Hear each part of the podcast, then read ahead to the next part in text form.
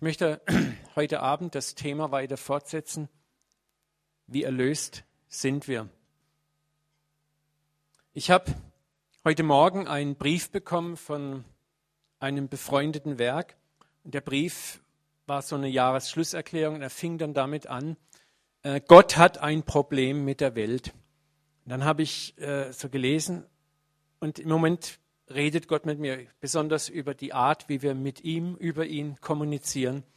Und ich habe gedacht, das ist genau das Problem, was wir Christen haben. Unsere frohe Botschaft, die uns anvertraut ist, ist eine Drohbotschaft geworden, ist eine Negativbotschaft geworden. Und mir, ich war jetzt die letzten Monate auch wieder vielen anderen Gemeinden unterwegs, da wirst du viel angesprochen, erlebst viel, hörst viel. Äh, und mir wird immer mehr bewusst, wie sehr wir evangelikalen, bibeltreuen Christen auch, wie wir die Welt oft wahrnehmen. Die Brille, durch die wir die Welt anschauen. Denk mal darüber nach, wie schaust du die Welt an? Und das entscheidet auch, wie agierst du in die Welt hinein. Und unsere Wahrnehmung ist oft eine äußerst negative. Wir sehen die Welt sehr negativ. Wir reden sehr negativ über die Welt. Wir sehen den Müll in der Welt, wir sehen das Versagen in der Welt, wir sehen die Schuld in der Welt. Und interessanterweise bleibt es nicht bei der Welt stehen, sondern so sehen wir auch unseren Nächsten. Den Bruder, die Schwester in der Gemeinde. Wenn wir mal ganz ehrlich drüber nachdenken, wenn du deinen Nächsten anguckst, wenn du dich mal so umguckst, wie oft denken wir eher negativ, sehen das Negative und sprechen oft auch das Negative an, wenn wir mit Menschen reden, wie oft sprechen wir das Negative an? Und das ist etwas, was in uns auch die frohe Botschaft formt. Der größte Teil unserer evangelistischen Kommunikation zur Welt hinaus ist oft auch sehr problemorientiert und nicht lösungsorientiert. Ja, wenn wir evangelistische Aktionen in die Welt, wir reden viel mehr vom Verlorensein der Welt. Ich habe die Woche, nee, vor drei Wochen glaube ich, mal einen Post ins Facebook gestellt bei mir. Der hat innerhalb weniger Stunden einen riesen Thread ausgelöst.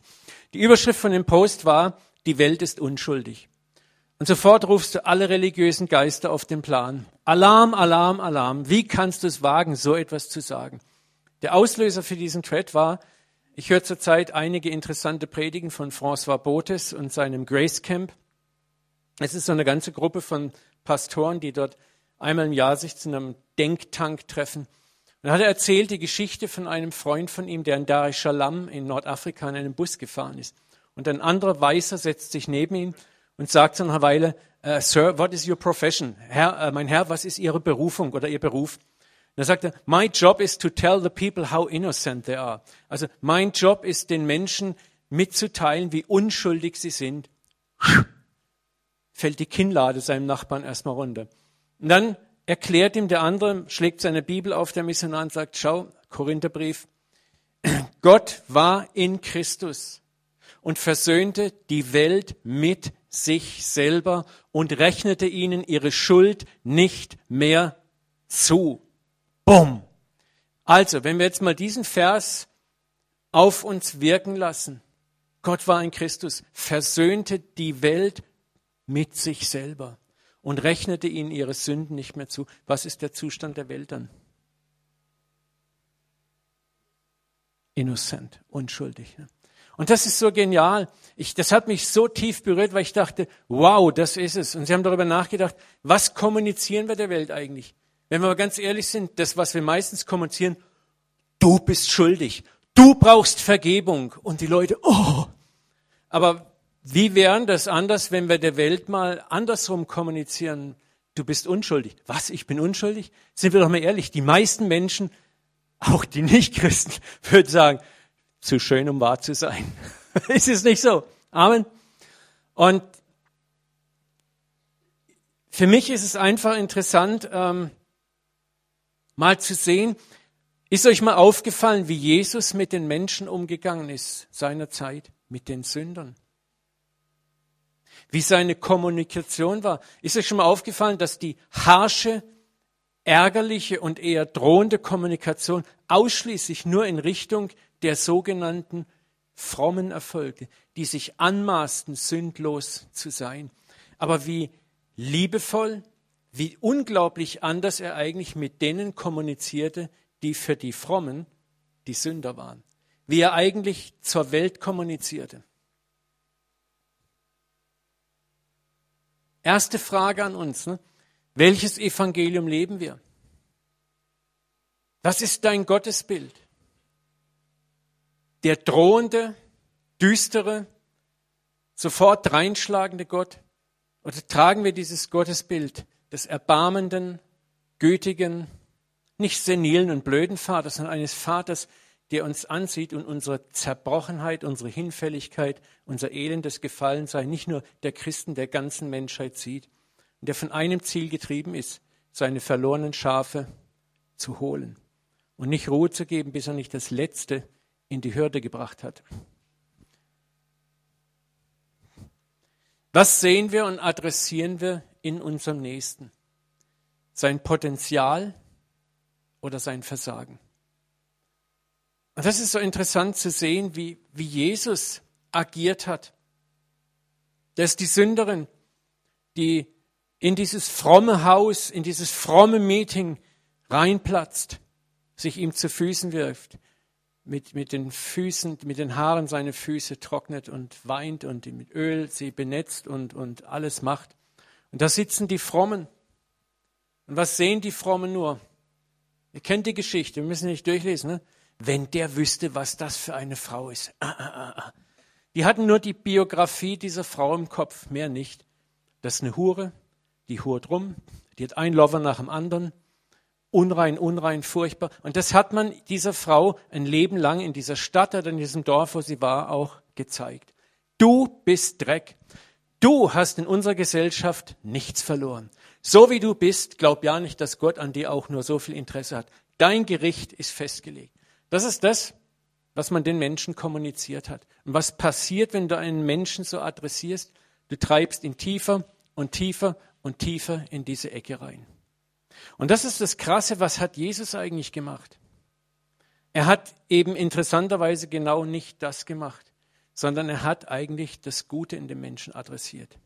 Seine Botschaft war im Grunde mit dem, was er machte, auch du bist würdig, dass ich mich mit dir abgebe. Dass diese Frau ihn berühren durfte. Ihr müsst mal wissen, diese jüdische fromme Kultur war eine Kultur, die selbst auf Berührung äußerst allergisch reagierte. Also dass, dass, dass eine Frau ihn berührte, die sündhaft war, das war für die Pharisäer. Ihr kennt, ein paar von uns kennen unseren Rabbi, ne? Wenn da als Frau hingehst, möchtest du ihm die Hand geben, dann macht er. Weil eine Frau darf ihn nicht berühren. Ne? Das hat jetzt nichts mit Sünde zu tun, ist seine Tradition, respektiere ich, aber das ist diese Kultur. Und dass Jesus erlaubt, dass diese Frau ihn berührt, das ist eine Botschaft, die diese Frau sofort versteht. Und hat es bei vielen anderen Frauen, hat sie das in Männern gesehen. Und diese Botschaft, du bist ein Mensch, ich sehe nicht deine Sünde, ich sehe primär den Menschen in dir. Ich sehe den Schatz in dir, ich sehe das Potenzial in dir, ist das, was, was die Leute, die Sünder in Scharen ihm nachgetrieben hat. Ich glaube, dass wir, dass Gott dabei ist, eine neue Reformation in unserer Zeit anzustoßen. Eine Reformation im bibeltreuen Christum. Freunde, wir haben es bitter nötig. Wir sind mehr Pharisäer, als wir glauben. Im bibeltreuen Christentum. Ich rede nicht von den Liberalen. Um die geht es gar nicht. Es geht um die, die sich anmaßen, bibeltreu zu sein, gläubig zu sein. Und das waren die Pharisäer, waren genau, es waren eigentlich waren es keine bösartigen Menschen, es waren Leute, die verzweifelt versuchten, Gott zu gehorchen, aber die sich so verrannt hatten in ihrer Selbstgerechtigkeit. Und wenn wir nicht aufpassen, geht es uns genauso. Und wir sind auf dem besten Wege.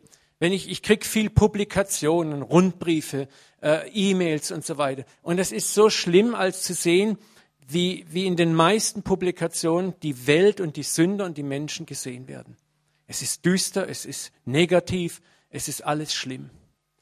Und eigentlich ist es das nicht, was die Welt hören möchte. Die Welt möchte hören, da ist ein Gott, der liebt dich. Du bist unschuldig.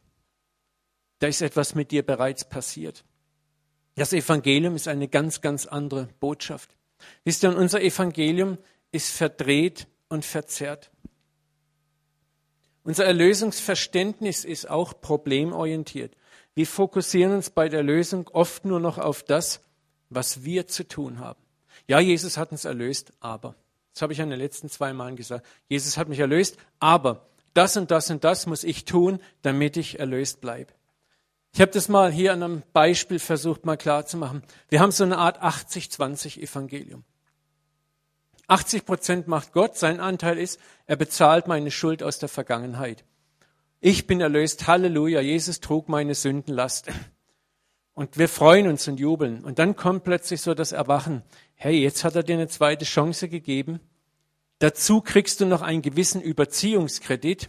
Also wenn du mal sündigst, vergibt er dir schon. Aber ich rate dir, sündige nicht zu viel. Du könntest die Sünde gegen den Heiligen Geist begehen. Du könntest eventuell abfallen. Du könntest dies, du könntest das. Und ich habe es neulich schon gesagt, aus der Frohbotschaft wird so langsam die Drohbotschaft. Und das ist dieses klamme Gefühl, ja, irgendwie Evangelium schön und gut, aber irgendwo liegt es doch an mir, dass ich durchkomme.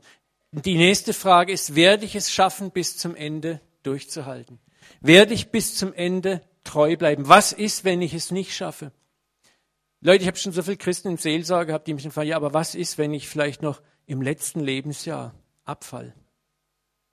Das, wir lachen drüber, aber hey, das ist ein ganz dickes Thema bei einer ganzen Menge an Christen. Ich habe Leute in der Seelsorge gehabt, Christen, die waren voll Panikattacken, dass sie verloren sind und dass sie es nicht schaffen. Sondern das ist etwas, was mich wieder und wieder auch selber im Herzen umtreibt. Und wir müssen deswegen auch verstehen, wovon hat uns Gott erlöst und wie hat er uns erlöst. Ein anderer Irrtum ist, wie gesagt, Gott hat mich von den Sünden meiner Vergangenheit erlöst, mein Konto ist auf Null und jetzt muss ich mich bemühen, das Konto im Plus zu halten. Meine endgültige Erlösung wird also etwas, das ich zusammen mit Gott vollbringe, da das Durchhalten und Dranbleiben eigentlich dann meine Aufgabe ist. Wo bricht die Kette? Wo bricht eine Kette? Am schwächsten Glied. Und in dieser Kette, in dieser Art Erlösungskette ist das schwächste Glied nicht Gott, sondern du. Und das spüren wir. Und das ist die Klammerangst vieler Christen. Schaffe ich es, bis zum Ende treu zu sein? Das kommt uns zu, bringt uns zu einem anderen Punkt. Solange ich in einer gewissen Selbstgerechtigkeit lebe oder Selbstsicherheit, okay, ja, es ist, ist ein guter Deal. Ich denke, gut, 20 Prozent, das könnte ich schaffen.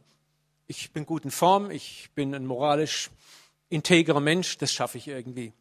So, viele leben so und denken, das versuche ich, ich werde dranbleiben. Aber die Gefahr ist, wenn wir das machen, wir rutschen unversehens mehr und mehr in die Selbstgerechtigkeit rein. Wir verlieren das Gefühl für unsere Sünde. Paul Claudel, französischer Diplomat und auch christlicher Autor, hat mal gesagt, die größte Sünde ist, das Gefühl für die Sünde zu verlieren. Unsere Sünde wird niedlich, unsere Sünde wird klein, unsere Sünde wird lässlich. Ja, ja, ich bin ein Sünder, klar. Aber der nächste Gedanke ist, aber so schlimm bin ich auch nicht. Und wir mogeln uns durch. Und weißt du, was der nächste Schritt ist? Wir beginnen plötzlich uns für besser zu halten als die, die unsere Standards nicht erfüllen. Ja, guck mal mich an, was ich alles mache. Und guck mal den, was der macht und was der nicht macht und der nicht macht. Wir beginnen Christen in Klassen einzuteilen. Wir überlegen uns, wie gut wir bei Gott dastehen und wie schlecht der da steht. Wir stellen uns langsam Fragen, ob der gerettet sein wird, ob der es schaffen wird und der es schaffen wird.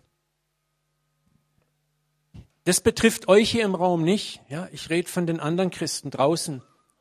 Niemand im Raum ist hier betroffen, das ist ja ganz klar. Ne?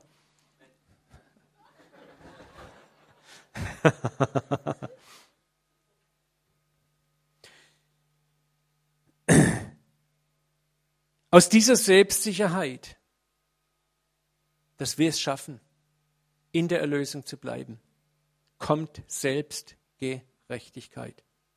Und wenn die Selbstgerechtigkeit nicht konfrontiert wird, wenn die nicht konfrontiert wird, werden wir am Ende in der Haltung auch der Tagelöhner sein, die sich furchtbar aufgeregt haben. Dass es da eine Gruppe an Tagelöhnern gibt, die vielleicht eine halbe Stunde im Weinberg gearbeitet haben und denselben Lohn kriegen wie wir, Gott, das kann nicht sein. Ich empfinde sehr stark seit, seit einigen Monaten, wie, wie Gott mir auch mehr und mehr zeigt, was er sich eigentlich wünscht, ist, dass wir in eine Dimension reinkommen, eine Liebe hineinkommen, wo wir uns darüber freuen, wenn der Schwache im Glauben genauso gesegnet, geliebt und behandelt wird wie wir, die wir vielleicht stärker sind. Dass wir, selbst wenn wir vielleicht viel leisten, vielleicht bist du ein Christ, der unglaublich viel im Kiosk-Team arbeitet, der putzt, der gibt, der alles, der ist überall dabei, eine volle Kanne dabei. Und manchmal erwartet man als Gegenleistung so irgendetwas. Und dann sieht man, wie Gott vielleicht irgend so einen, der noch nie geputzt hat, der noch nie im Kiosk-Team gearbeitet hat, noch nie das und das. Und Gott segnet den und wir denken, hey, unverschämt. Ne? Aber ich glaube, Gott möchte, dass wir dahin kommen, dass wir das, was wir tun, nicht mehr tun, um jemand zu sein, um uns bei Gott was zu verdienen, sondern dass das, was wir tun, aus Liebe geschieht. Aus purer Liebe, weil ich erlöst bin. Ich tue nichts mehr, um erlöst zu bleiben oder meine Erlösung sicher zu machen, sondern was ich tue, tue ich aus dieser tiefen Dankbarkeit, dass ich erlöst bin, mich niemand mehr aus der Hand Gottes reißen kann, nicht einmal ich selber. Ich freue mich so sehr an dem, was Gott für mich getan hat und meine Freude bringt mich dazu, zu tun, was zu tun ist. Und ich freue mich selbst, wenn Gott den Schwachen begnadigt, wenn Gott den Erbärmlichen begnadigt ich kann mich daran freuen und ärgere mich nicht mehr, dass er dieselbe Gnade bekommt wie ich auch. Jesus musste einmal eine scharfe Warnung aussprechen. Er sagte, weh euch, ihr Schriftgelehrten und Pharisäer, ihr Heuchler, dass ihr das Himmelreich vor den Menschen zuschließt und ihr selber geht nicht hinein, die hinein wollen, lasst ihr auch nicht hinein. Ich habe es versucht auf Deutsch zu übersetzen. Ne? Ihr selbst nehmt die völlige Gnade, und das bedeutet, dass du nichts tun kannst, nicht an, sondern vermischt sie mit euren eigenen Werken. Aber die, die sagen, ich möchte Gnade annehmen, ich kann's nicht, ich schaff's nicht, die bezichtigt ihr der billigen Gnade. Ist, habt ihr das vielleicht schon mal erlebt oder vielleicht sogar ist euch dasselbe passiert? So, da kommt so ein Rotzsünder, so einer, ne? Und er, er sagt, Mensch, bin ich froh, dass mir vergeben ist. Ja, du machst es ganz schön leicht, gell? Ne? So. Das ist ganz schön billige Gnade, ja? Wie oft habe ich mir das gefallen lassen, wir sind auch in Gesprächen, und ich sage, oh, was du sagst, ist billige Gnade. Ich habe dann oft gefragt, kannst du mir bitte mal erklären, was teure Gnade ist? Und dann hörst du erst mal ein Stocken und ein Schlucken. Und dann sage ich, ja, bitte erklär mir, was ist teure Gnade? Und wenn du tief genug bohrst, kommst du genau zu der Aussage, dass die Leute sagen, teure Gnade ist die, die ich mir verdient habe. Ich habe hart gearbeitet, dass Gott mir gnädig ist. Das ist die Aussage, die dahinter steckt und keine andere. Jeder, der dir sagt, billige Gnade, ist jemand, der meint, seine Gnade, die er bekommen hat, sich teuer erarbeitet zu haben. Und ein anderer kann gefälligst nicht einfach billig an die Gnade kommt. Der hat mindestens genauso hart zu arbeiten wie ich auch. Mindestens. Und das war die Ärgerlichkeit jener Tagelöhner. Wie kannst du es wagen, Herr, diesen, die nichts gearbeitet haben, denselben Lohn zu geben wie uns, die wir so hart gearbeitet haben? Und der Vater sagt, hey, darf ich mit meiner Gnade nicht tun, was ich will?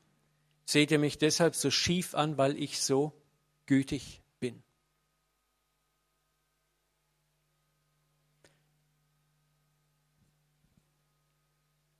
Die Not dieser religiösen Eliten von damals war, dass sie ihre völlige Erlösungsbedürftigkeit, nämlich dass Erlösung ein Geschenk ist von A bis Z, auch das Bleiben darin, das konnten sie nicht einsehen. Sie versuchten in dem unvollkommenen Gesetzesgehorsam etwas dazu zu tun.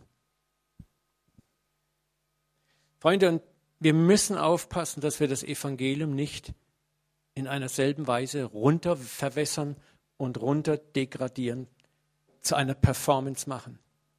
Lies mir, bet mir, gib mir, tu mir dies, tu mir das, tu mir jenes.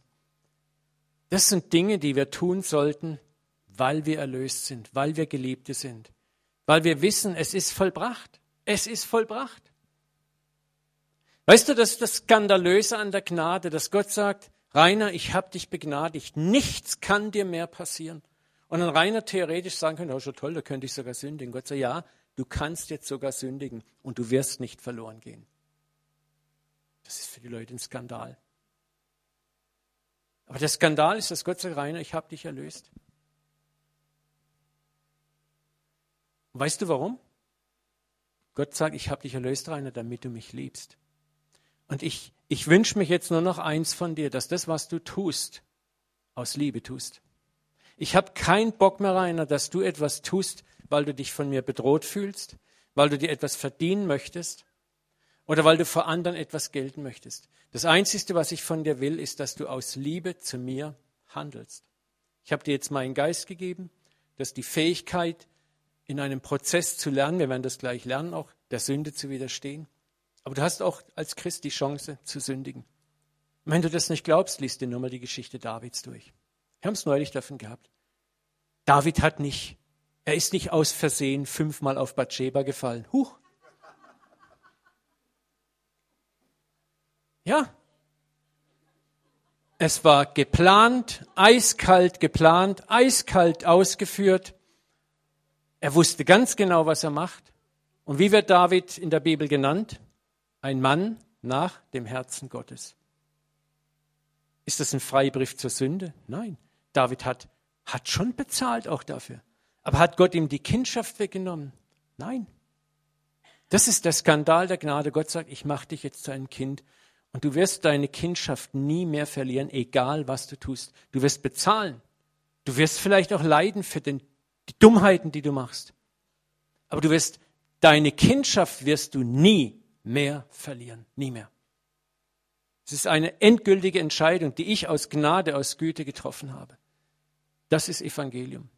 Und das hat nichts mit billiger Gnade zu tun. Sie hat Gott alles gekostet. Er hat bezahlt dafür. Aber er hat das Recht, genau diese skandalöse Gnade zu geben. Und sein Ziel ist, ein Volk zu erkaufen, das das erkennt und beginnt, aus Liebe zu folgen. Und nicht mehr aus Angst. Gott hat kein Interesse an einem Volk, das ihm eigentlich nur nachfolgt, weil er sie doch an einem langen Stock über dem Abgrund hängen lässt und sagt, wenn du nicht spurst, lass ich los. Ich weiß, dass das harter Tobak für manche ist, aber es ist das Evangelium. Das Evangelium sagt uns, es ist vollbracht. Und fortan sollst du, was du an Gutem tun wirst, es aus Liebe zu mir tun. Egal, ob es so viel oder nur so viel ist. Aber was du tust, tue aus Liebe. Um das zu verstehen, möchte ich nochmal das Zitat von Andrew Hughes bringen. Das ist ein amerikanischer Theologe. Er sagt, Gnade rettet nur solche, die verdammt sind. Und erst wenn wir das Amt des Todes und der Verdammnis gefühlt haben, erkennen wir völlig das Amt des Lebens und der Gerechtigkeit. Klartext. Wir alle werden irgendwo von neuem geboren durch die Gnade Gottes. Die Neugeburt ist häufig erstmal ein Prozess, wo wir erkennen, Gott lebt, Gott existiert, Gott hat mich lieb, Gott hat mir meine Sünden vergeben. Aber gerade das Thema Sünden vergeben ist oft, dass wir sagen, ja, ja, ich bin ein Sünder, natürlich, Gott hat mir meine Sünden vergeben. Aber da gibt es einen interessanten Prozess, den Gott, eigentlich zwei Prozesse, die Gott an uns tut in unserem Leben. Die alten Wüstenväter haben das sehr gut verstanden. Sie sprachen von der sogenannten zweiten Bekehrung. Damit meinten sie nicht zwei Bekehrungen, sondern Prozesse. Der erste Prozess ist, dass die Bekehrung in deinem Verstand ankommt. Und der zweite Schritt ist, dass die Bekehrung von da oben hier reinrutscht. Und da gibt es zwei Dinge, die Gott dir durch eine Offenbarung zeigen wird in deinem Leben. Jedem von euch hier im Raum zu einem bestimmten Zeitpunkt. Das erste ist, du wirst eine Offenbarung seiner Liebe bekommen in deinem Leben, die weit über das hinausgeht, was du im Moment im Kopf hast. Wie vielen von euch, ihr müsst keine Hände heben, geht es denn so, dass du zwar sagst, ich glaube, dass Gott mich liebt, aber wenn ich jetzt die Frage stellen würde, wer von euch hat es gefühlt? Ich bin überzeugt, da würden viele Hände unten bleiben und sagen, ja, ich sehne mich so sehr danach, das zu fühlen. Und ich möchte dir heute Abend Trost zurufen. Das ist genau Gottes Absicht mit dir, dorthin zu kommen. dir eine Offenbarung seiner Liebe zu geben. Aber mit dem Hand in Hand geht etwas anderes, dass Gott dir auch eine Offenbarung geben wird deines Verlorenseins.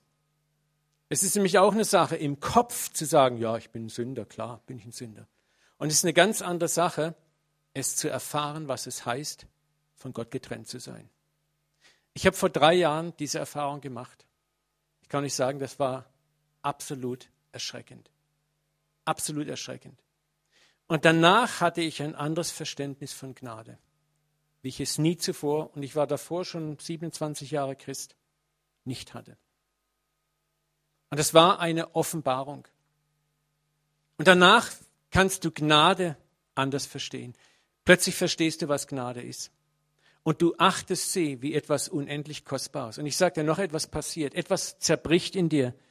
Der Stolz, anderen diese Gnade vorzuenthalten. Du begreifst plötzlich, was verloren sein bedeutet. Und dein größter Wunsch ist, dass niemand dort endet. Und das ist der erste Schritt, dass du die Gesinnung Jesu Christi in deinem Leben bekommst. Das ist der erste Schritt hinein in das Priestertum, zu dem wir eigentlich berufen sind. Wir sind das königliche Priestertum. Und ein Priester ist jemand, der für die anderen vermittelt. Und ein Priester kann nur vermitteln, wenn er weiß, um was es sich eigentlich geht. So, und das ist das, was wir hier verstehen müssen. Und wenn du da noch nicht gewesen bist, ich garantiere es dir, dann hast du auch noch nicht verstanden, was Gnade ist. Dann ist Gnade ein Konzept, du hast ein grundsätzliches Verständnis, du kannst sie theologisch erklären, aber Gott wird nicht ruhen, bis das hier ist. Und dasselbe Halleluja gilt für seine Liebe. Wir werden eine Offenbarung seiner Liebe bekommen. Diesen Makarios-Frieden, der dann kommt, diese, diese unendliche Ruhe, die uns erfasst, wo wenn das Boot noch so stürmt, du sogar schlafen kannst. Wo dann den Punkt kommt, wo Jesus gesagt hat, ihr werdet mich alle verlassen, der Vater wird mich nicht verlassen.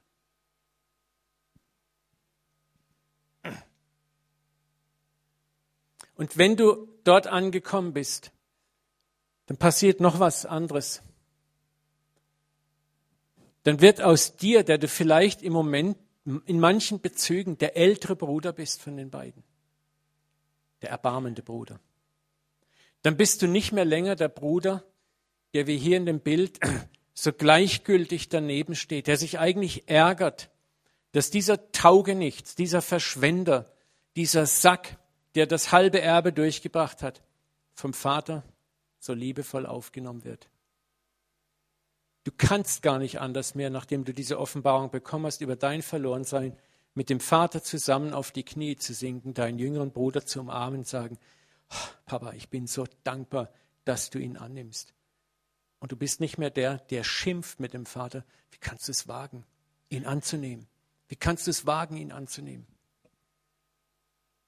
Dieser Junge konnte nur so reagieren, weil er noch gar nicht verstanden hat, wie verloren er war. Wisst ihr, was das Krasse an dem Gleichnis der verlorenen Söhne ist? Beide waren verloren. Beide waren, es ist interessant, wenn der Vater kommt, beide waren außerhalb des Hauses. Der Ältere kam woher? Vom Feld. Und der Jüngere kam aus dem Verlorensein. Der Ältere kam, das ist das Bild, aus dem, vom Feld seiner religiösen, harten Arbeit, die er für den Vater getan hat. Ich zeige dir, dass ich würdig bin. Ich streng mich an. Ich beweise dir, wer ich bin, Vater. Ich beweise, dass ich es würdig bin, dein Sohn zu sein. Und in diesem religiösen Leben hat er nicht mehr verstanden, wer er wirklich ist. Er hat seine Identität als Sohn verloren. Und der andere rannte weg, endete bei den Schweinen und war genauso verloren. Wisst ihr, und das ist das Großartige. In diesem Bild ist die gesamte Menschheit abgebildet. Die Frommen, und wer noch? Die Verlorenen. Und das ist interessanterweise das, was du im Leben erlebst. Du hast die, die versuchen, religiös und fromm zu sein, die sind genauso verloren, die sich hart anstrengen, Gott zu gefallen. Und du hast die, die alles auf die leichte Schulter nehmen, in der Sünde leben. Und Gott sagt, pass auf, das sind alles meine Kinder. Und ich werde nicht ruhen, bis alle Kinder in meinem Haus sind. Glaub mir, die Geschichte hat nicht damit geendet, dass der verlorene Sohn angenommen wurde. Die Geschichte wird damit enden. In dem Gleichnis war der ältere Bruder wer? Israel. Die frommen Israels. Und Paulus sagt, es wird der Tag kommen, wo der Anbruch vom Teig heilig ist und der Rest des Teiges heilig ist, wo ganz Israel gerettet wird. Wo der Vater auch den älteren Sohn, die Religiösen, in den Arm schließen wird. Und wird beide Brüder zusammenführen. Sie werden einander in die Arme fallen und begreifen, was Gnade wirklich ist. Und wir haben die Chance, schon heute dort zu enden, dass wir, wo immer uns der jüngere Bruder begegnet, wir nicht neidisch, ärgerlich und wütend auf ihn sind, sondern ihn voller Liebe in den Arm nehmen und sagen, auch für dich ist die Gnade da. Und wo wir nicht mehr schauen, wie hart habe ich gearbeitet für Gott, sondern wo wir sagen, hey, ich habe hart gearbeitet, ich habe nicht hart gearbeitet. Was ich getan habe, habe ich aus Liebe getan. Das ist keine harte Arbeit. Wenn du aus Liebe Gott gehorchst, wirst du nicht mehr nachrechnen, wie viel du getan hast. Wie der ver verlorene Ältere gesagt, jeden Tag habe ich geschuftet, habe das und das und das und das gemacht. Nie habe ich ein Gebot übertreten. Er hat es nie aus Liebe getan. Versteht ihr das? Die Dimension, die darin verborgen ist. Und gleichzeitig die Gnade, die in diesem Beispiel für uns alle drin ist. Für die Frommen und die Kaputten. Beide findet er. Ich möchte zu einem anderen Punkt noch kommen. Wie kommt die Gnade zu uns? Das ist auch so wichtig, dass wir das verstehen. Wir meinen immer, wir bekehren uns selber. Wir meinen an einem bestimmten Punkt, da hören wir das Evangelium und sagen, okay, hört sich ganz gut an. Ja, eigentlich hast du ganz recht, Prediger. Okay, gut. Heb meine Hand, Halleluja. Äh, ich trete dem christlichen Club bei, finde das ganz gut, alles klar. Ich möchte auch, dass wir das nochmal verstehen. Du kannst dich nicht bekehren. Punkt. Es ist ein Akt der unendlichen Gnade Gottes. Er kommt zu dir. Lesen wir kurz mal die beiden Verse. Was sagt Paulus hier? Und das sind, ist ein Auszug von ungefähr 20 anderen Versen. Auch euch, die ihr tot wart, durch eure Übertretungen und Sünden, in welchen ihr einst wandelte, nach dem Lauf dieser Welt, nach dem Fürsten, der in der Luft herrscht, dem Geist, der jetzt in den Kindern des Unglaubens wirkt, unter welchem wir alle einst einhergingen, in der Lust unseres Fleisches, in dem Willen des Fleisches, der Gedanken. Wir waren Kinder des Zorns von Natur wie die anderen.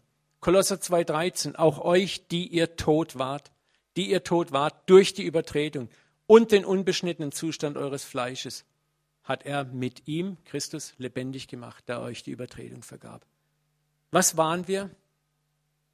Tot. Rainer, tätst du mir mal assistieren kurz? Ist nichts Schlimmes. Ich darf Rainer einfach mal bitten, dass er einen Toten spielt. Könntest du, ich habe extra heute Morgen hier schon sauber gemacht. Da lag der Aaron schon und hat den Toten gespielt. Das macht er ganz toll. Man merkt, Rainer ist ein alter ASB-Mann. Der Rainer ist jetzt tot. Okay, das ist das, was Paulus sagt. Auch euch, die ihr tot wart. Was kann ein Toter nicht? Jetzt passt mal auf, wenn er jetzt tot wäre und ich bin jetzt der Evangelist und sage, Rainer, bekehr dich. Was macht er dann? Zuckt doch, ist noch nicht tot. Wir machen ihn mal richtig tot. Aber jetzt mal ganz ehrlich, was kann ein Toter tun? Du sagst was zu ihm, hört er dich? Nein. Warum nicht? Er ist tot. Du kannst jetzt liebevoll zu ihm reden, er bleibt tot. Du kannst ihn anbrüllen, er bleibt tot. Du kannst ihn mit Geld locken, er bleibt tot. Du kannst ihn mit der Hölle drohen, er bleibt. Er kann nicht verstehen, was du sagst. Warum? Weil er tot ist. Darin haben wir Einigkeit. Was kann der Tote auch nicht? Das kann er auch nicht, das, das ist hinterher dran, aber was kann er auch nicht? Er kann auch nicht von sich aus sagen, hey, rette mich. Kann ein Toter, der da liegt, wenn er jetzt tot wäre, könnte er zu mir sagen, rette mich. Konnte Lazarus aus dem Grab rufen, hey Jesus, hörst du mich? Hol mich hier raus. Wer muss aktiv werden? Wenn ich Gott wäre, muss ich aktiv werden. Das heißt, ich müsste ihn berühren und in dem Moment wird er lebendig. Du darfst jetzt aufstehen, Rainer. Ich danke dir ganz herzlich für den tollen Toten. Der Rainer ist wirklich tot und seinen Sünden gestorben. Aber das ist so wichtig, dass wir das verstehen. Der Tote ist geistlich tot. und du, du kannst ihn nicht bekehren. Wisst ihr, und das ist manchmal das Problem auch in der evangelikalen Szene. Wir glauben immer noch, dass wir durch eine geeignete intellektuelle Präsentation von intellektuell verarbeitbaren Fakten einen Menschen zum Glauben bringen können. Jetzt habe ich es dir doch so deutlich erklärt, jetzt musst du es doch verstehen.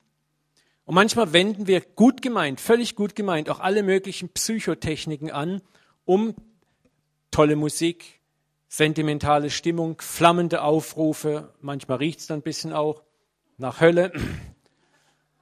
Und irgendwie schaffen wir es dann, so eine Handvoll Leute nach vorne zu kriegen, die dann die Hände heben. Und sicher sind auch Menschen dabei, die sich bekehren. Aber allzu oft erleben wir nur eins. Es kommen Tote, die nach wie vor tot sind und die äußerlich etwas machen, was an ihrem toten Zustand nichts ändert. Wer kann nur Leben geben? Gott. Nur er. Wer gibt Leben? Gott. Wer rettet dann demzufolge? Nur er. Jesus hat gesagt, es kann niemand zu mir kommen, es sei denn, entziehe der Vater. Schauen wir uns mal diesen Vers hier an.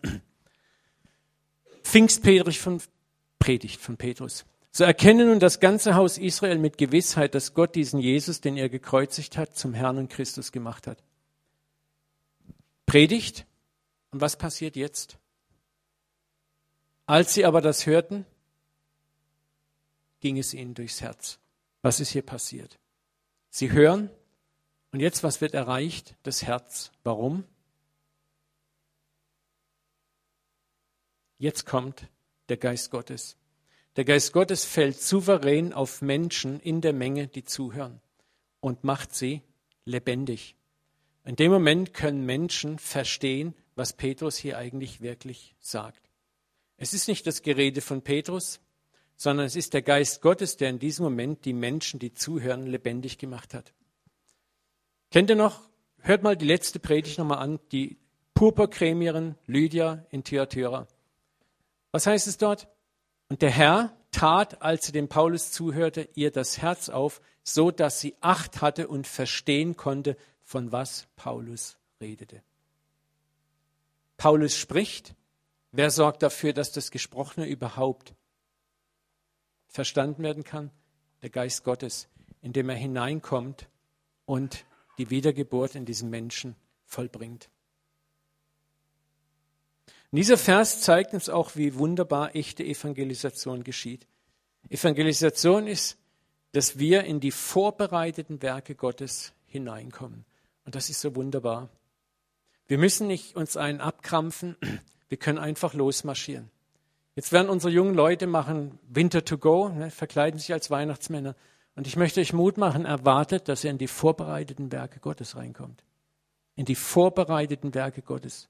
Da werden Menschen sein, die in dem Moment, wo ihr eure Raketen abschießt, die Gott lebendig macht. Und versucht nicht, das Werk Gottes durch Überredung und Überredungskunst zu beschleunigen. Es funktioniert nicht. Aber Gott wird souverän dafür sorgen, dass sich die Netze füllen. Wie kamen die Fische ins Netz von Petrus? Nicht, weil Petrus so toll war oder das Netz so super war, es war, weil Gott die Fische da rein befahl.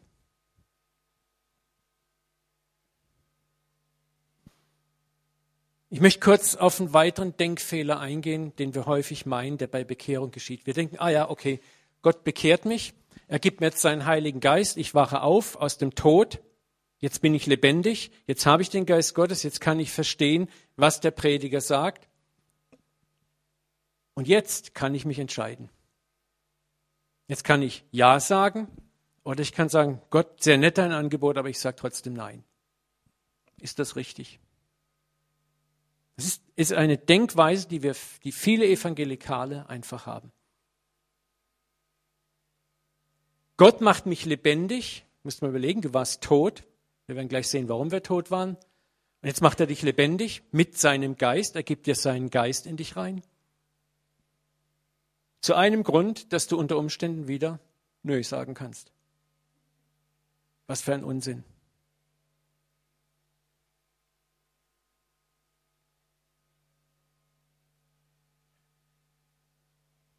Darf ich euch mal zeigen, wie die Sünde zu uns Menschen kam und was Sünde bedeutet? Römer 5, 18. Lies mal zu Hause vielleicht das ganze Kapitel. Wie der Sündenfall des einen. Wer ist der eine? Adam. Der Sündenfall des einen. Zur Verurteilung aller. Wer ist aller? Wir. Menschen führte, so führte auch das gerechte Tun des einen. Wer ist einer? Jesus. Alle Menschen zur lebensbringenden Rechtfertigung. Das heißt, wo haben wir unseren Tod her, unseren geistlichen Tod? Von Adam her. Das heißt, als Gott den Menschen schuf, hatte der Mensch gewissermaßen einen freien Willen. Gott setzt ihn ins Paradies, in den Garten, dort ist der Baum. Gott sagt, hey, iss nicht von dem Baum, gell? Das ist schlecht für dich, du wirst sterben, wenn du es tust. Was macht der Mensch? Und er isst. Der Mensch hat sich entschieden. Und es ist interessant, diese Entscheidung, sagt die Bibel klipp und klar, hat den Tod zu uns allen gebracht. Welchen Tod? Den geistigen Tod. Nicht den körperlichen Tod nur, den geistigen Tod vor allem. Das geistige Tod bedeutet unser Getrenntsein von Gott, die Unfähigkeit, Gott zu verstehen, die Unfähigkeit, auf Gott überhaupt reagieren zu können. Wir können bestenfalls noch religiös reagieren. Deswegen sind so viele Religionen entstanden. Deswegen hat Adam sich seinen Lendenschurz gebaut, ja. Das war alles, was er noch konnte, religiös reagieren. Und diesen Tod beseitigt wer? Denn gleich wie durch den Ungehorsam des einen Menschen die vielen zu Sünder gemacht worden sind, so werden auch durch den Gehorsam des einen die vielen zu Gerechten gemacht. Das heißt, Jesus beseitigt diesen Zustand. Das heißt, wenn Rainer hier noch liegen würde, in dem Moment, wo er ihn anrührt, gibt er ihm sein Leben, seinen Geist. Und glaubst du jetzt wirklich, dass Gott mir seinen Geist gibt, nur für den einen Umstand, dass ich wieder aufstehe und erneut wieder Nein zu Gott sage? Also quasi dasselbe Ding wieder durchziehe wie im Paradies. Halten wir Gott wirklich für so bescheuert? Jetzt sagt Gott, Adam, auch du, Uwe, Jetzt hast du es kapiert, jetzt kriegst du meinen Geist. Und das ist das, was wir letztens, ihr müsst einfach die letzten beiden Predigten anhören, gelesen haben in Jeremia. Ich werde meinen Geist in euch geben.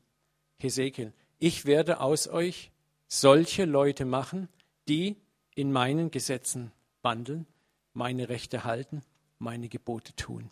Ich werde das steinerne Herz aus eurem Fleisch wegnehmen und werde euch ein fleischernes Herz geben. Ich, ich, ich, ich. Was passiert in der Neugeburt? Gott nimmt dein altes Herz weg, der Rebellion. Er macht aus dir den Menschen, der fähig ist, nun was? In den Geboten zu wandeln, in den Rechten zu wandeln, zu tun, was Gott will. Du kriegst den Geist Gottes. Das steinerne Herz, das für Gott tot ist, nimmt er weg. Und was gibt er dir? Sein eigenes Herz. Kann das eigene Herz Gottes zu sich selber noch Nein sagen? Kann Gott zu sich selber Nein sagen? Das ist ein völliger Unsinn.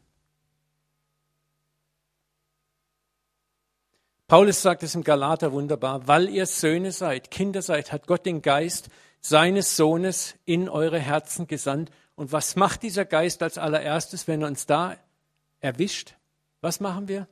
Wir rufen Abba. Und Abba ist die zärtliche Form des hebräisch-aramäischen für Vater, Papa. Da ist sofort Intimität da. So bist du nicht mehr Sklave, sondern Sohn. Wenn Sohn, bist du Erbe. Das ist das, was der verlorene Sohn erlebt hat. Krieg den Ring an den Finger. Du bist Erbe. Du hast wieder ein Erbe. Damals aber, als ihr Gott nicht kanntet, und das war im Tod, im geistlichen Tod, als ihr Gott nicht kanntet, da dientet ihr denen, die von Natur nicht Götter sind. Nun aber, und jetzt pass auf, da ihr Gott erkannt habt, ja viel mehr von Gott erkannt seid. Wer hat uns erkannt, als wir da unterlagen? Und das Wort ist übrigens interessant, kannst du nachprüfen. Das beides mal erkannt hat eigentlich was mit dem geschlechtlichen Zeugungsakt zwischen Mann und Frau zu tun.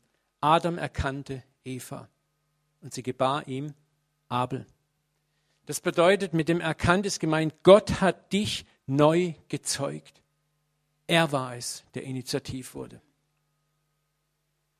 Und jetzt kommt die Aussage, wie mögt ihr euch nun wiederum den schwachen und armseligen Elementen zuwenden, denen ihr von neuem dienen wollt? Wie kannst du, nachdem du den Geist Gottes empfangen hast, nochmal Nein zu Gott sagen? Das ist ein völlig ausgemachter Unsinn. völlig unlogisch.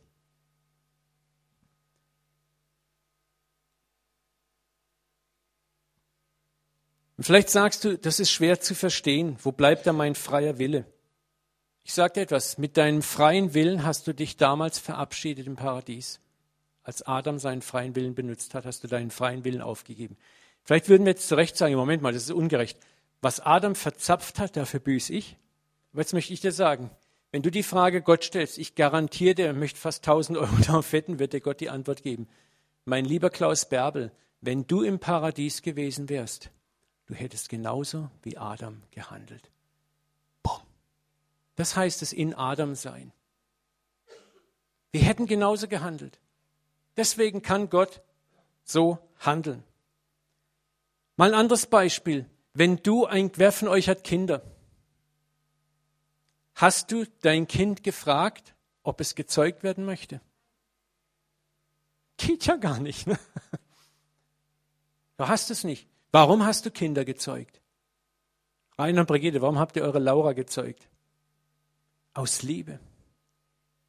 Man könnte das sagen, hey, ich gebe mir doch den Stress. Ich meine, viele machen das heute.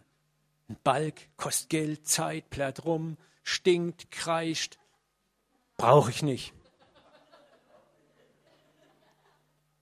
Es ist interessant, warum hat Gott uns geschaffen, uns gezeugt? Aus Liebe.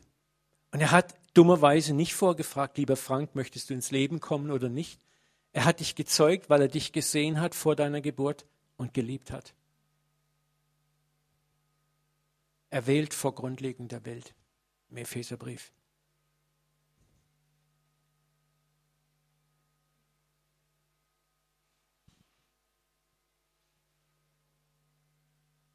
Ich versuche das Ding mal zu landen. Römer 8, 9 bis 10. Das ist so ein gewaltiges Thema. Ich könnte eine Stunde noch darüber reden. Freunde, das ist so wichtig. Vielleicht hocken hier ein paar und sagen, oh. weißt du, so nette Predigten, Streichel, Streichel oder Hurra, Hurra, das ist auch mal schön. Aber es ist auch dran, mal Schwarzbrot und Vollkornbrot zu essen. Das ist die Basis, aus der du leben wirst.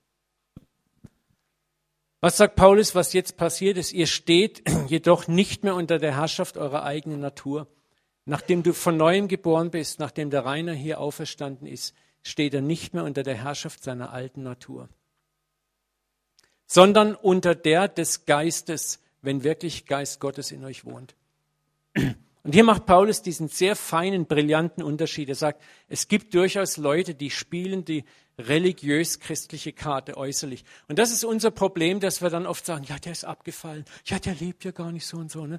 Wir müssen einfach mal kapieren, es gibt eine Menge Leute, die leben als Christen, aber sind keine Christen. Die spielen das christliche Spiel, weil man sie auch oft vielleicht dazu gezwungen hat oder man sie so erzogen hat.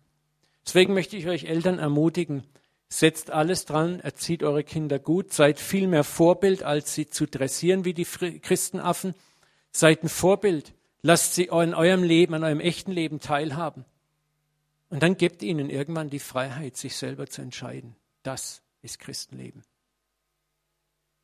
Und der Herr wird sie finden. Er wird sie finden, wenn die Zeit gekommen ist. Ich mache mir mein ältester Sohn ist im Orbit, ne? Der ist auch mal mit Christus gegangen. Ich weiß, dass er weder abgefallen ist noch verloren ist. Er ist jetzt dabei, seinen eigenen Weg zu finden. Und das weiß ich, dass der Vater ihn am langen Arm hat. Er wird ihn nicht verhungern lassen am langen Arm.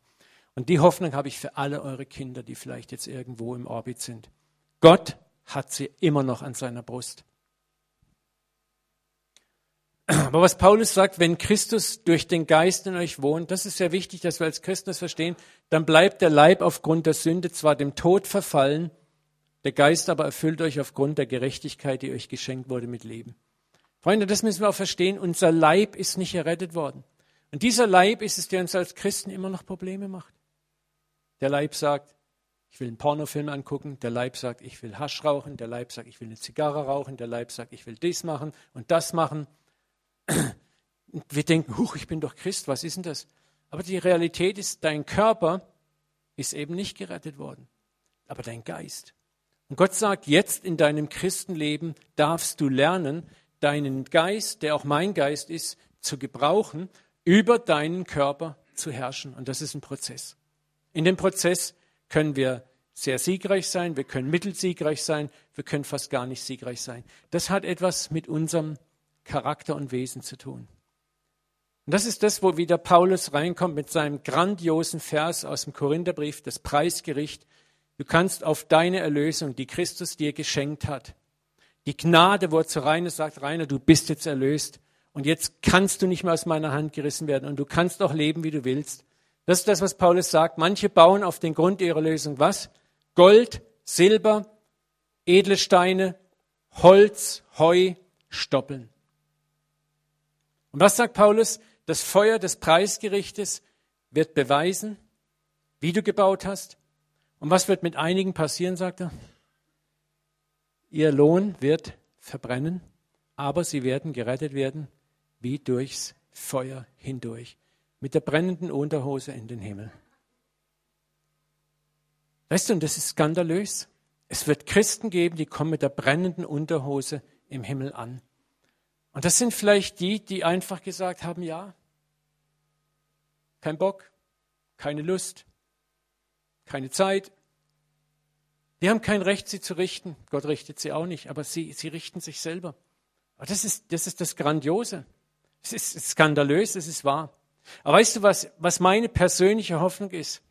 Früher habe ich immer gedacht, jawohl, ah ja, ich bin der Christ. Ich werde goldene Dächer kriegen auf meinem Haus. Ich werde ich werd mega voll fett belohnt werden. Ne? Und dann habe ich mir oft, als wenn ich mich dann über andere Christen geärgert habe, gedacht, ja, und der und der, der ist eine Hundehütte und der ist eine Strohhütte und der, ne? nee, ich, ich, ich sage euch jetzt mal ganz ehrlich, ne, wie, wir müssen ja ehrlich zueinander sein. Ne? Und irgendwann hat Gott es zerbrochen. Weißt du, was ich heute denke? Das ist meine Hoffnung. Sag, Herr, ich weiß, dass du gut bist. Und ich weiß, dass eines Tages auch der, der vielleicht mit der brennenden Unterhose ankam, genauso viel haben wird wie ich auch. Das ist mittlerweile mein, wo ich sage, Herr, ich würde ihn dann einfach bei mir einziehen lassen. Aber weißt du, das ist genau das, was Gott eigentlich von uns erwartet. Das andere ist die Haltung des älteren Bruders.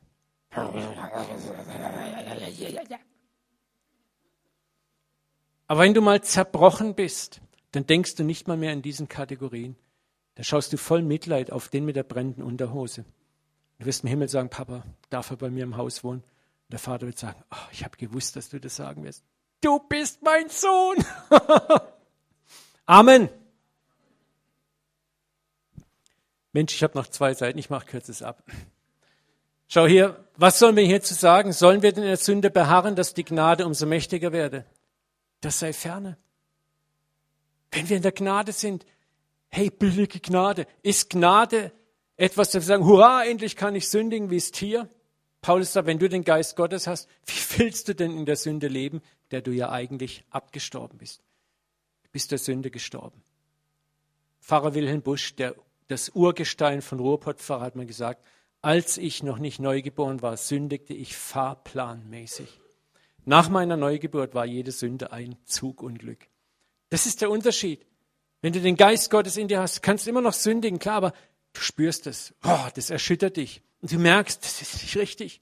Und der Geist Gottes arbeitet an dir und trainiert dich.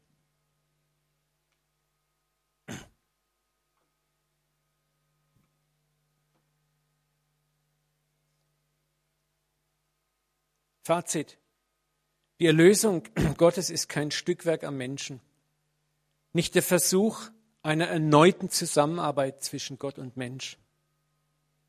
Die Erlösung ist etwas, das Gott von Anfang bis zum Ende alleine tut an einem Menschen, der tot und ohne Leben vor ihm liegt. Er ist allein der Handelnde, er ist allein der Vollendende. Der das gute Werk in euch angefangen hat, der wird es auch vollenden. Wir haben unseren freien Willen im Paradies durch Adam verloren. Und aus diesem Tod gibt es keine Rückkehr, es sei denn Gott handelt. Du kannst dich religiös noch so anstrengen, es wird nicht zum Ziel führen, aber Gott handelt. Gott kam auch nicht und Jesus kam nicht, um den christlichen Club Kirche zu gründen. Und jetzt sucht er händeringend Mitglieder. Bitte wär doch Mitglied meinen Verein. Und du wär doch auch Mitglied. Ich segne dich auch dafür. Und bitte füll doch meinen Mitgliedsantrag aus. Das ist wie die Christen manchmal auch unterwegs sind. Gott kommt souverän zu den Toten, rührt den an, rührt den an, rührt den an und ruft sie in sein Reich hinein. So viele aber zum ewigen Leben berufen waren, kamen zum Glauben. Apostelgeschichte. Er kam, um ein für alle Mal den neuen Menschen aus uns zu machen, den er in Christus von Ewigkeit her gesehen hat. Weißt du, dass Gott, als Adam geschaffen wurde, heißt es, und Gott ruhte. Er sah alles an und sagte, es ist alles sehr gut. Weißt du, warum Gott gesagt hat, es ist alles sehr gut? Als er Adam sah, Weißt du, wen er da schon sah in Adam? Christus. Denn Christus war bereits in Adams Lenden. Der neue Mensch war schon längst angelegt. Und auf der anderen Seite, in der Zeit der Ewigkeiten, war Christus bereits das Lamm, das vor Grundlegung der Welt schon längst geschlachtet war. Warum konnte Gott ruhen am siebten Tag? Weil alles vollendet war. Gott sagt, mein Plan steht. Der Plan muss nur noch sich entfalten und ausrollen. Gott war zu keinem Moment erschrocken, erschüttert, ängstlich. Oh, was ist jetzt passiert? Es lief alles nach einem perfekten Plan ab. Und Gott ruht immer noch. Und er weiß, dass sein Plan zu Ende kommen wird. Glorreich, herrlich, wunderbar. Wisst ihr, warum die Gemeinde die Ekklesia heißt? Die Herausgerufenen.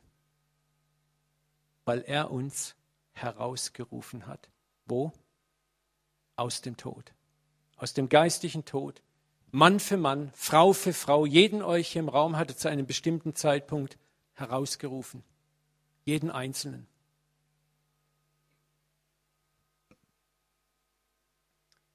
Und darum hat er auch zu Lazarus gesagt, komm heraus. Lazarus konnte sich nicht selber rausrufen. Freunde, und das ist das Evangelium, da schließen wir auch ab hier. Denn Gott hat alle miteinander in den Unglauben verschlossen, damit er sich aller erbarme. Wir haben kein Recht, über irgendeinen Menschen arrogantes Näschen zu erheben oder jemand zu richten, zu verurteilen. Gottes Gnade wird das letzte seiner verlorenen Schafe finden. Und dazu kannst du nur ausschreien wie Paulus, welch eine Tiefe des Reichtums, der Weisheit und der Erkenntnis Gottes. Wie unergründlich sind seine Gerichte und unausforschlich seine Wege. Wir können Gottes Wege nicht verstehen und wir können auch sein Gerichtshandeln nicht verstehen. Aber wir können eins ahnen, er ist ein Gott unendlicher Liebe, unendlicher Vollkommenheit. Und wir leben eine Erlösung, die absolut vollkommen sicher ist. Wir sind in einer Hand, aus der uns nie und niemals mehr jemand reißen kann. Nicht einmal wir selber. Und das ist frohe Botschaft. Und wir dienen einem Gott, der in den Menschen den Schatz sieht. Und unser Evangelium muss wieder das werden, dass wir die Welt mit den Augen Gottes sehen, dass wir in die Welt mit der Sprache Gottes hineinsprechen, dass wir das Potenzial ansprechen und nicht mehr die Sünde, das Verdammnis, das Elend. Das wissen die Menschen selber. Versuch's mal vielleicht in dieser Woche, das Gute anzusprechen im Menschen und staune, was zurückkommt. Vater, wir beten jetzt, dass du uns dieses Wort segnest. Herr, es ist Schwarzbrot, es ist Vollkornbrot und das ist ganz schön heftig. Aber ich bete, Vater, dass wir den Mut haben, diese Message vielleicht nochmal anzuhören, auch die anderen, dass wir arbeiten, dass wir kauen, dass wir wieder kauen. Vater, ich bete, dass du schenkst, dass wir verstehen, was Erlösung ist, wovon wir erlöst sind, wie genial und vollkommen wir erlöst sind. Vater, dass du einen brillanten Plan mit dieser ganzen Menschheit hast.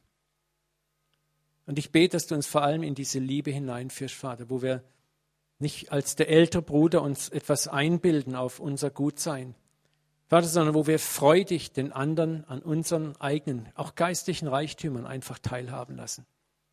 Vater, ja selbst in den Himmeln der Himmel dass wir sagen, Papa, lass ihn in mein Haus kommen. Und du wartest darauf, dass sich diese Liebe in uns offenbart. Daran wird die Welt erkennen, dass wir seine Kinder sind, so wir Liebe untereinander haben. Vater, schenk uns diese Liebe füreinander, dass wir vielleicht als die etwas besseren Christen die schwächeren Christen lieben. Vater, dass wir die Menschen draußen, die uns vielleicht so ankeksen, lieb haben. Dass wir sie nicht mehr mit den Augen von Verlorensein, von verdammt sehen. Dass wir auch diese Welt nicht mehr sehen und sagen, ja, das Gericht Gottes kommt jetzt. Vater, sondern dass wir mit dir in diesem Chorus einstimmen, dass du Gnade haben wirst, dass noch viele zur rettenden Erkenntnis Jesu Christi kommen. Ich danke dir für deine Liebe. Zünd uns an, Herr, in Jesu Namen. Amen.